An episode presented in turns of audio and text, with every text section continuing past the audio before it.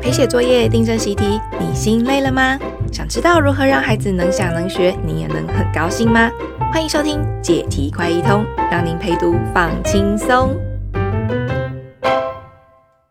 Hello，大家好，欢迎收听解题快一通，我是培瑜。大家好，我是小何。耶，快要开学了耶！暑假不知不觉剩两三个礼拜了，有一群家长很紧张哎。就是呢，嗯、准备要上小一的家长，新生家长，嗯，对。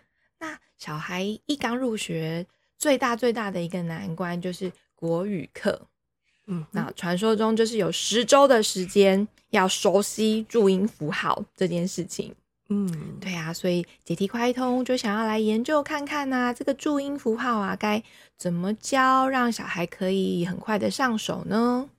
那小何，我们可以怎么来看这个注音符号吧？嗯，好啊。我想说，对于家长跟小孩来说，呃，最大的难关就是在一年级的时候会遇到断考，嗯、哦，第一次的断考，哦，他们在幼稚园比较没有这种经验，哦，所以他在段考考卷上就会有很多稀奇古怪的考题来考验小孩的拼音学习的成果。啊，我想说。我们这一集就来谈一谈小学的第一次段考上很容易出现的题目。哇，直接从考题来看了。嗯哼，好哦。嗯，那我想要先谈一题哦，就是我研究了一下，呃，各校小学的考卷，老师们很喜欢出的几个题型哦。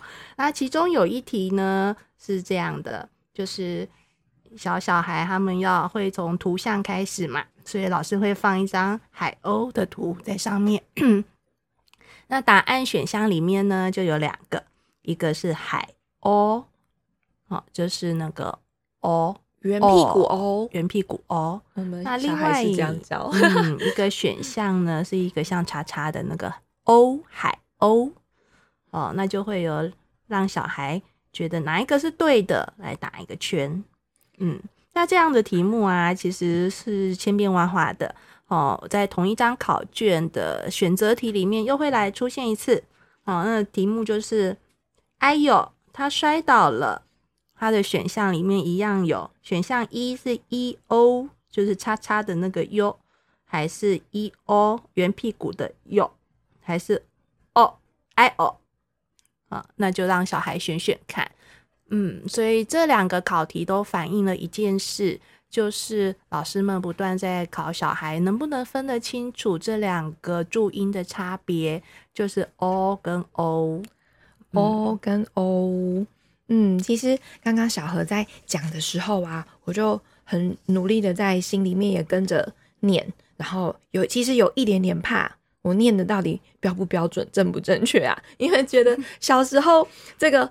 o 跟 o 好像就是从考试啊，或者是课本当中啊，写着写着就背起来了，嗯、就知道哪一个词要要用的是那个打叉叉的，还是圆屁股的。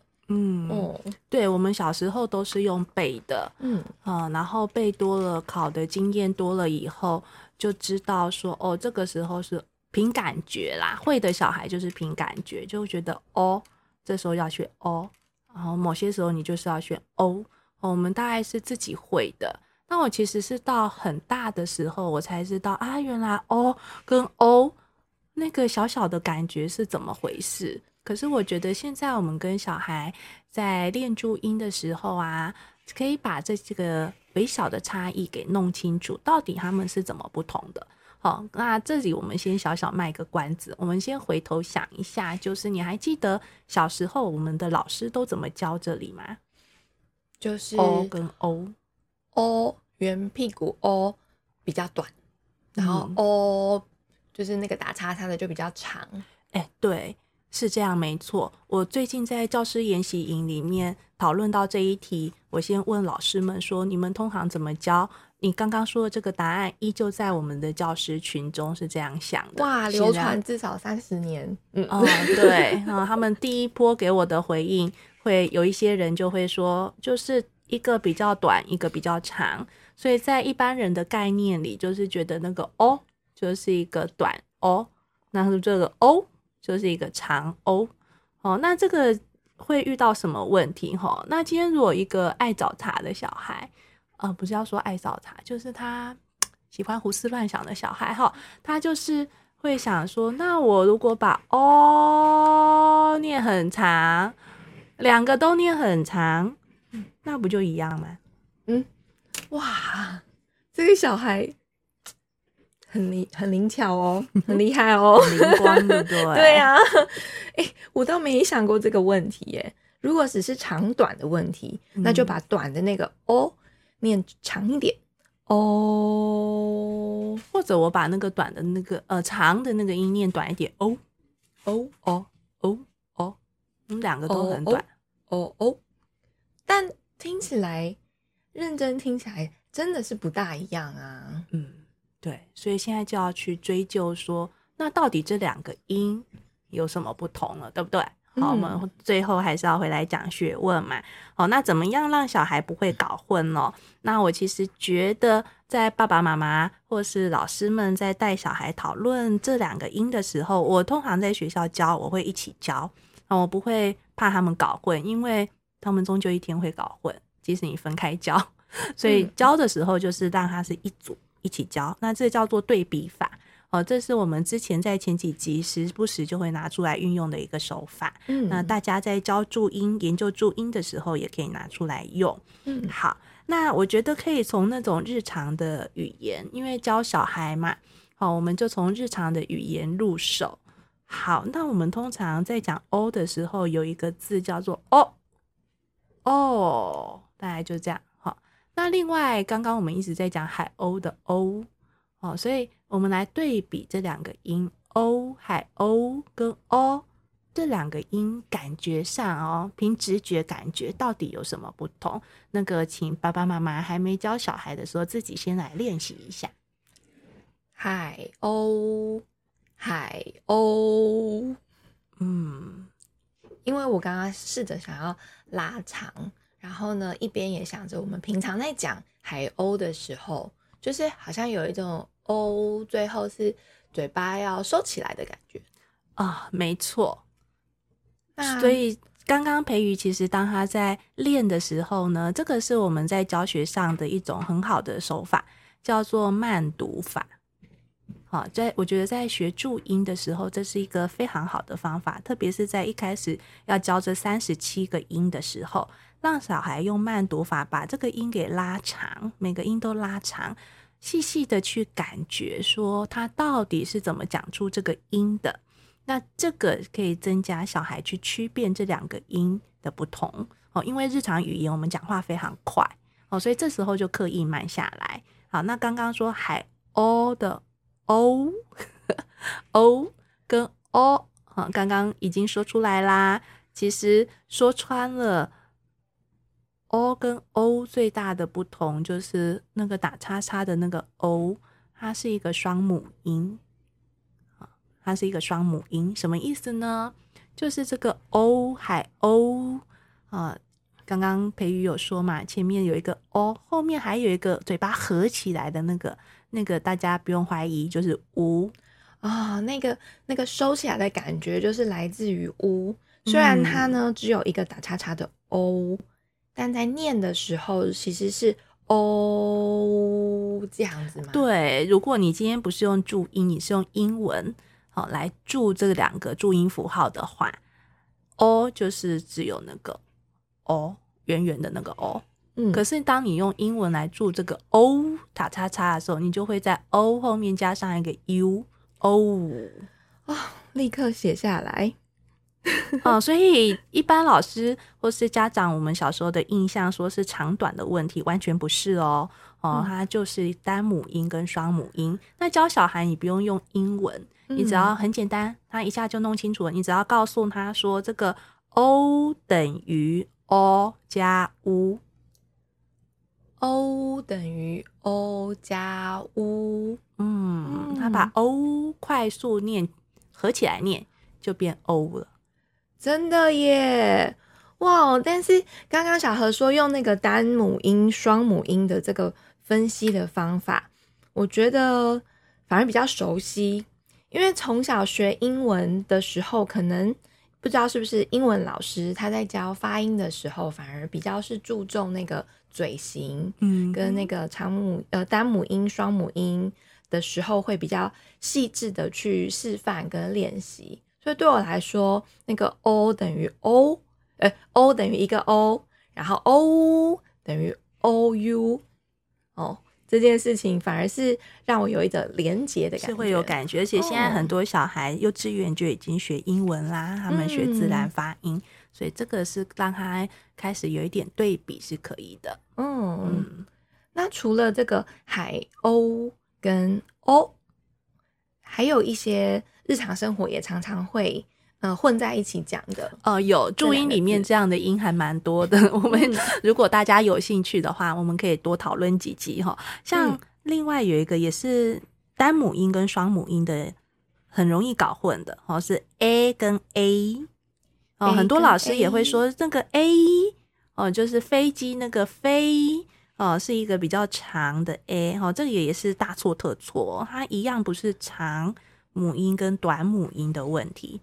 它依旧是单母音跟双母音，也一样是单母音跟双母音。来来来，先回到刚刚我们讲的这一组是那个 a 跟 a，对不对？对。那大家在脑海里应该已经想到那个，呃，我们以前觉得比较短的那个 a 是爷爷，爷爷长得有点像野的那个 a，对，长得像野啊。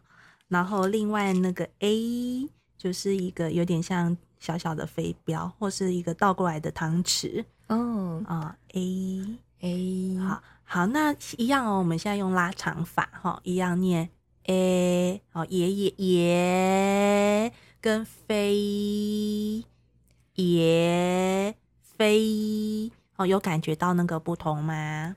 他们两个人都一样拉的很长的时候呢，也在到后面还是一样维持嘴巴口。对，没有变，但飞啊、呃，你的嘴型就会拉长变扁了，好像跑出了另外一个，好像跑出了另一个音，对不对，对？a 哈、哦，所以这个 a 哦，这个是一个双母音哦，哦。那它是哪一个呢？它其实就是 a 加上 e、嗯、哦，你把 a e 合起来，a a a a a 哦，念起来就会变 a，所以它依旧是单母音跟双母音的问题哦。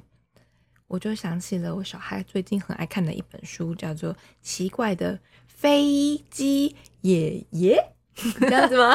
是，对。所以当你这样子带小孩的时候啊，我觉得我在教小一的小孩的过程中，通常他们刚进来的时候讲话会耳语会不清楚，他们常常会机器吸哦，然后葡萄葡萄哈都讲不清楚。可是你细细的跟他研究这一个一个音怎么来的以后，哎、欸，小孩会越讲越标准，他自己会修正他是怎么发音的。嗯，是不是这样说？呃，这个注音，嗯，其实只是在研究到底，呃，更仔细的去研究是怎么发音的。但其实早在学注音之前，小孩都已经开始讲话好久了嘛。对对，只是因为上学了要学注音，那透过这样子慢慢读的方式来去把那个发音发得更清楚，让讲话讲的是更标准的。是的，是的，哦，就是谢谢培育哦，就是通常啊，我们回头去爸爸妈妈了解一下幼稚园怎么教这三十七个音哦，那。通常老师也很认真哦，真的很认真，做很多的游戏呀，很多的卡牌呀，哦，让小孩反复的操作，那让他把这三十七个音给背起来哦。那事实上啊，就是这三十七个音，早在小孩已经会讲话的时候，这三十七个音就住在他嘴巴里了哦。所以通常在学校。带一年级的小孩的时候，我会让他们感觉这件事，就是注音不是一个外来的外星人发明的符号，空降到你身上，你要把这三十七个背起来，我要求你要使用它，不是这样的，哦，刚好相反，它其实是在你一开一旦你会讲了爸爸妈妈哦，你会叫人的时候，那个注音就已经进到你嘴巴里了，那差别是。我们通常会讲话，可是并不知道自己是怎么会讲话的，所以让小孩在练注音的过程中，了解自己是什么发音的，这个比较贴近注音被发明的过程，也就是人类在研究自己怎么说话的过程啦。哦，小何刚刚说注音是被发明出来的，哦、嗯，所以它应该比较像是一种工具，对，哦、是人为了方便或是什么原因而去发明的。这个等下请小何再帮我们讲一下。但我刚刚有听到一个很有趣的说法，嗯、小何刚刚说注音是住在嘴巴里的，嗯，不是外来的。我觉得好有趣哦，可以再多说一点吗？嗯，好，我刚刚说像小孩一开始小英 baby 开始讲爸爸妈妈，好，那等到他小学一年级或大班的时候。你要请他感觉注音在他已经在他嘴巴里，可以怎么做？哈，我在学校会这样带孩子，就是我请他把“爸”这个字给拉长，哦，跟刚刚那个“哦”拉长道理一样，哈，使用慢读法，这是一个可以反复操作的手法。你把“爸”拉长了以后，你就发现这个字里面根本就是包含了两个音，好，一个就是前面那个。好再就是后面那个啊，这样好，这是两个音组起来的。那通常我会跟小孩玩一个东西，因为这样对他们来说又太生硬了，对不对？他们又不是语言学家哦。那我们再贴近小孩一点，我可能就会跟他玩，有时候在沙坑，有小小孩一开始要在沙坑玩游戏嘛，哦，那我就会开始跟他们乱说话，我就问他们说，哎、那个你们都学过 ber 吗？他们就会回我说，早就会了，幼稚园都教完了。然后就问说：“那 b 跟 p 你们都会了吗？”然早就会了啦，不要再讲了。我就问他们说：“那请问哦，包子里面是住 b 还是 p 啊？”这时候那个小孩就会停下来，开始包。诶、他就进入那个状态，就说“啵啦”。嗯，接下来我就换一个字，他问他说：“那葡萄里面是住啵还是啵啊？”他们又开始“啵啵啵啦”。哦，所以真的是用嘴巴去讲了，念出来，然后用耳朵听，然后他听到的是“啵”还是“啵”？嗯。对，这个就是我刚刚说的注音根本就住在他的嘴巴里，所以你等于用自然语言让他从不断从自不断从他嘴巴的自然语言中去感觉这些 b p 就在哪里，好，那这样他就会对于 b p 哦的 t 哥 k 哦这些音都会很有感，所以通常在教小孩注音的时候，我比如说到么。么，它是一个自己很特别的音嘛，好、哦，所以我就会也会问他们说，有一些我就会找好一些图哦，比如说有狗狗有各种的名字哈、哦，或是大家可以想哈、生活中有各种跟么有关的字，那你可以找一些图。然后有的有么，有的住的没有住么，那一起放在一起，就问小孩一个问题：说里面有住的么吗？然后小孩就会开始，猫咪，哎，这个有住么？好，那可能还有什么？比如我们有一只狗叫虎斑，虎斑，哎，看到的图，嗯，这里面没有注么，嗯，他会从这里头去感觉么住在哪些字里面。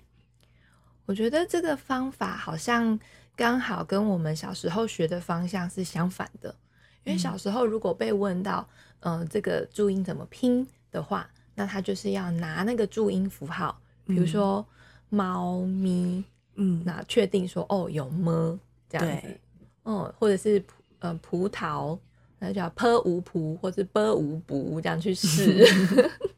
对，刚好是倒过来的。Oh. 那事实上，这个是那个早期中国人的祖先在分析自己说话的过程啊。就是你如果去看那个呃中国的那个文学史啊，哈，或是声音声韵学史啊，其实在更早的时候，他们只有押韵。一开始人类最有感的是韵，他们觉得韵这件事好像后面总有一个字，那个音是一样的，所以在作诗的时候呢。很早祖先就会押韵哦，可是后来慢慢他们有感觉到，呃，据说啦是说因为那个佛教的那个梵音哦，梵语传入中国以后，因为佛教的梵语是一个拼音文字，所以这个对中国人是一个很大的刺激哦。他们当时开始感觉说，哎，那到底我们是怎么说话的？哦，那一些很有很有兴趣的知识分子就开始研究这件事，所以他们有一个很长的历史过程去归纳说，呃，我们的汉语里面有哪些声母哦，哪些韵母哦，用另外一套名词就是子音跟母音哦。那他们人类忽然发现，哦，原来我说的话里面每个字都可以拆成更小的单位。好，那其实注音符号，我们刚刚那个探索的历程，其实也就是我们的祖先早期在探索自己怎么说话的历程。那我觉得在教小孩注音的时候，把这个过程放进去是很有意思的。哇，一边学注音，一边教小孩认识自己，对，哦、是怎么怎么讲话，对，怎么发音。对，爸爸妈妈也不用担心说你不会。因为不会的时候就上网查一下哦，或是有兴趣的人可以找那个语音学哦，那有一些书可以看。可是即使你都没有这些资料哦，我觉得跟着小孩一起来研究跟探索，它没有那么难哦。像 o o 哦 a a 哦，这探索一下就可以想明白。那发现发现了以后再去查，就发现哎，我想的跟那些学问家想的竟然是一样的，不谋而合。这时候就觉得自己很厉害。或是呢，也可以再多听几次我们解题快一通这一集，一起来研究一下到底呃这个 o 跟 o 好，嗯，a 跟 a 好的不一样，然后我们到底是怎么把话给说出来的？那今天我觉得听到一个非常有趣的事情，就是注音其实是住在嘴巴里的，嗯哦，然后注音呢，它是一个呃其实是分析跟归纳我们怎么说话的工具。